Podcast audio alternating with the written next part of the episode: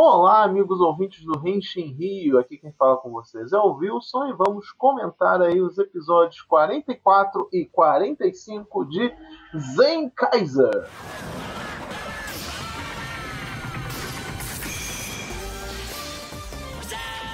Bem, é, vamos comentar primeiro o episódio 44, que é a luta final do Tio Kaiser contra o SD World, né? Finalmente o grande arco de personagem aí da família. É... Gente, eu sempre esqueço o nome da família do, do dos piratas. Goldstucker. Né? O grande arco da família Goldstucker tem uma conclusão no... e só levou 44 episódios para isso, por sem ficar sendo mencionado há uns 30 pelo menos. Mas enfim, Super Sentai é assim mesmo, a gente está acostumado. Foi um excelente episódio, eles botaram bastante drama para uma coisa bem idiota, que é o padrão Isenkage, e é por isso que eu amo tanto essa série. E eu queria comentar umas curiosidades né, que, que aconteceram durante o episódio, começando com o próprio SD World. Ele é. Ele tem o design dele feito pensado no Daidenjin, né, que é o robô dos Densman, e não só isso, porque isso é, é, é a referência, oh, chovendo no molhado, né? Porém, o dublador do, do SD World é o Nayoya Uchida, que é nada mais, nada menos do que o Denzi Green. Né? Ele também é dublador, ele faz vários personagens na franquia Super Sentai, principalmente monstros. E ele, né, coincidentemente, fez essa aparição né, em forma de homenagem no, no Zenkai. Ficou bem, bem legal isso aí. E outra referência que eu achei bem interessante, que vale a pena mencionar, é quando o Zenkaiser invoca o Ranger, né, de Ranger. Aí, aparentemente, parece ter tido, ah, invocar uma Sentai Guia de Ranger, legal e tal.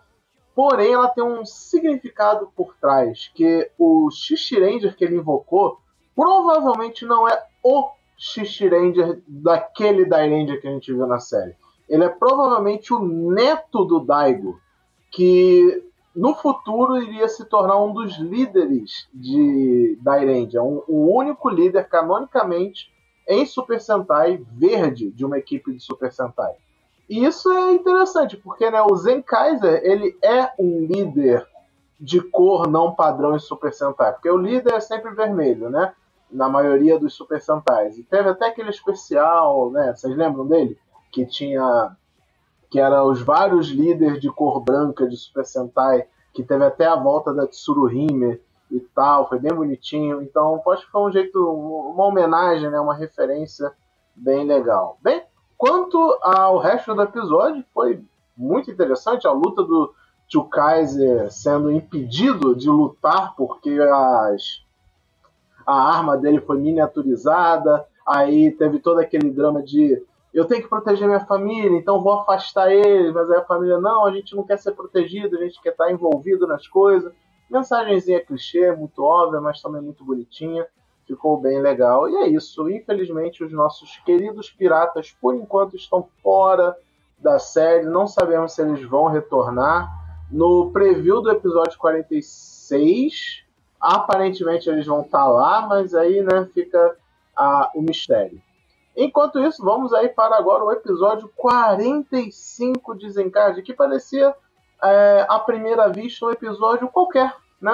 Um episódio, ah, o monstro da semana tem o poder de dar azar para os outros. Um de episódio de Zencard vai acontecer muita palhaçada, muita confusão, né? É, Porém, quando chega na retinha final e mais um pouquinho na meiola ali do episódio, tem coisa rolando. A gente já tá. Tem que lembrar que a gente já está na reta final do da série, né? Provavelmente a série vai terminar lá com os seus 50 episódios por aí, né? Então já está na hora de desenvolver esse final. E no, quando acontece lá a luta com a forma gigante do monstro da semana e tal, nem vou entrar em muitos detalhes sobre a, a luta contra ele em si, porque a única coisa interessante que teve foi a referência, né? Que apareceu o Kirendia, o Battle Cossack e o Yellow. E o que eles têm em comum nesse, nesse contexto da luta, que era um monstro que dava azar, é que eu não vi nenhuma dessas três séries ainda, fica aí, mas só que eu joguei no Twitter a pergunta e parece que me falaram que o que eles três têm em comum é que os atores dessas séries, em um dado momento, decidiram sair e mataram os personagens. Então eles são os personagens azarados, entre aspas, né, de Super Sentai. Então fica aí essa referência. Continuando, né, no finalzinho da luta lá de robô gigante, o Stacy, agora confirmadaço que ele está possuído pelo GG, é, ele aparece e destrói o mundo. E parece que ele está fazendo coisas aí, né? Ele está pegando Kikanodes e jogando nos portais lá do Tendo por algum motivo. O, o Barashitara, ele vê o GG pássaro mexendo nos portais e fica com aquela pulguinha atrás da orelha. E temos aí o grande clímax do episódio, no final, a revelação que o Stacy, dominado pelo GG, pega e fala: Eu sou Deus. Eu criei todos esses mundos. O que isso vai significar para a franquia? O que isso vai significar em Zenkaidia?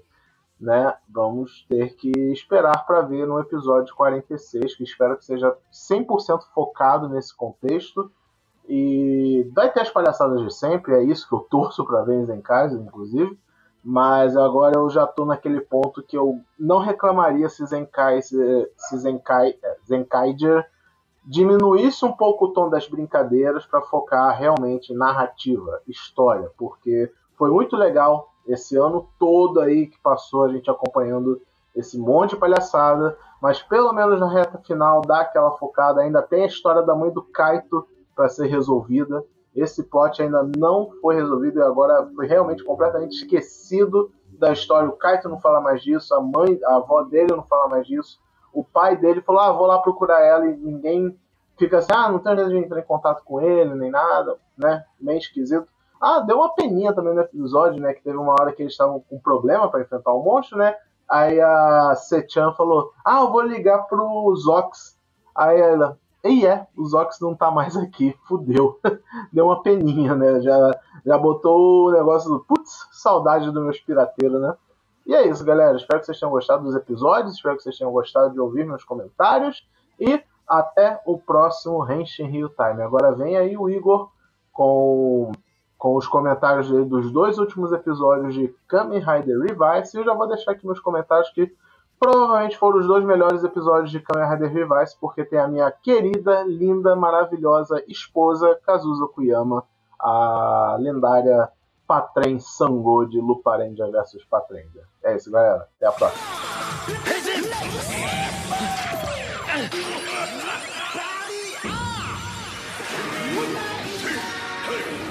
Henshin Rio Time no ar. Igor na área, bora falar de Kamen Rider Revice 19 e 20. Bora lá. É, então, esses dois últimos episódios foram de novo um mini arco, né? Agora está tudo em volta do. do Hiromi, né? O Demons. É Hiromi? Não, nunca lembro, desculpa. Ele está envelhecendo, né? Como foi visto no, no, no, episódio. Ele está com o corpo de alguém de 80 anos, o interior de alguém de 80 anos. A clara referência é um driver show. A pessoa tá, tá velha. É, né? Enfim, é, esses dois episódios serviram pra mostrar que o Alteca é o filho da puta, o Hiromi ele vai morrer, é só questão de tempo, realmente não tem o que fazer. É, é, o driver do Demons está ligado ao GIF de alguma maneira, Ninguém contou pro pai do, do Ikki que ele não tem coração, porque é engraçado, realmente, ele fica zoando os outros, parece que ele realmente não tem coração. Mas nem tudo foi ruim, né? Nem tudo foi triste, né? A gente começou a ver que agora o Vice vai começar a interagir mais com a família do Ikki, até como com um corpo sólido, não só pelo telefone. Interessante. Né? A, a gente viu que o Vice está sempre usando máscara, né? Olha só, coisa legal. Será que um dia a gente vê a cara dele sem máscara? O lado do, dos Deadmans foi assim, né? Eles estão. O Tamaki, agora que não é mais o Júlio, quer tentar libertar a. A Guilherme. O Teca quer fazer filha da putice, quer, quer pegar todo mundo, transformar todo mundo em Giftéria. Né? Pra isso ele tentou atingir, tentou transformar o próprio Demons em Giftéria, mas não deu muito certo. Ele tentou. Ele fez ele usou todas as conexões emocionais do, do, do Demons para transformando em Giftéria. né? Inclusive a, a atriz convidada que era a Patorendia, né?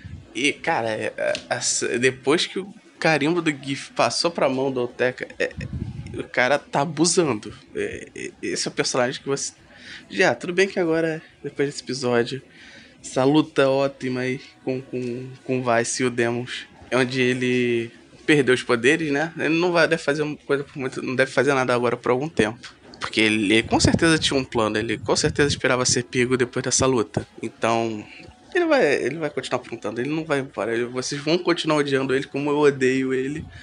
É aquele vilão que você gosta de odiar porque ele é filha da puta, ele é ruim na sua essência. Mas beleza. Mas vamos falar de um pouquinho das lutas? A, a, a, as lutas continuam sensacionais. Eu não sei quanto a vocês, mas parece orçamento, parece luta de filme. Não orçamento de filme, mas luta de filme de Kamen Rider todo episódio. Esses dois últimos episódios, principalmente, ainda mais com, esse, com a luta que tiveram com o elenco inteiro que, que pode lutar de monstros e de. E de Raider, né? Foram os cinco Raiders do bem, foi o, o, os Deadmans que sobraram, a Guilherme, o Júlio, o Júlio não, desculpa, o, o Oteca, todo mundo lutando junto, Revice, é, Evios, Sakura, que eu esqueci, é, Jan, é Jane, né? Cara, esse, essas lutas dessa série estão incríveis. Eu não tenho palavras para dizer o que, o que eu acho disso. E os efeitos estão muito bons, né? Tem uns efeitos práticos, uma boa mistura de efeitos práticos com efeitos digitais. Os efeitos digitais, eles não, não acho tão artificiais quanto outras séries. Então estão ficando muito bons. Estão ficando bem. Bem, assim bem condizentes com a série, né? Eles têm feito essa última luta onde o, o Rivais praticamente usou todos, todos os poderes que ele usou a série inteira. Só mostra que a série tá chegando mais ou menos na metade. Daqui a gente vai partir para um outro ponto, vai partir para um, uma outra virada, né? É, eu acho que agora o inimigo em, em, breve o inimigo vai deixar de ser os Deadmans, vai ser a Fênix. Inclusive, tem o cara, né, lá que é o cara que fundou os Deadmans, eu não duvido que é aquele velho. Da, o diretor da Fênix só apareceu agora né? Essas duas informações apareceram muito juntas. Com certeza eles devem ser a mesma pessoa. É, e, inclusive quando e o pessoal trabalha, o pessoal sendo derrotado, né, os Deadmans derrotados, eles não estão sendo derrotados à toa. Os contratos estão indo pro, pro GIF. Então é, era tudo parte do plano. Tá indo todo mundo, todos os sacrifícios estão indo na ordem. Só falta a Guilherme agora e, e o GIF despertar. É, aí vai começar a verdadeira série, né? Não é série, vai começar o verdadeiro pesadelo, né? Vai começar o problema. Que é um negócio engraçado dessas séries de, de Rider ultimamente é não mostrar, às vezes, o, quem é o chefão antes do, de um bom tempo, fazer uma grande revelação na metade da série. Né? Enfim, gente, não vou me alongar muito. Esse foi o cast da semana. Eu, eu resumi um pouco dos dois episódios sem falar individualmente deles, porque é melhor assim, né? Valeu, gente, até a próxima.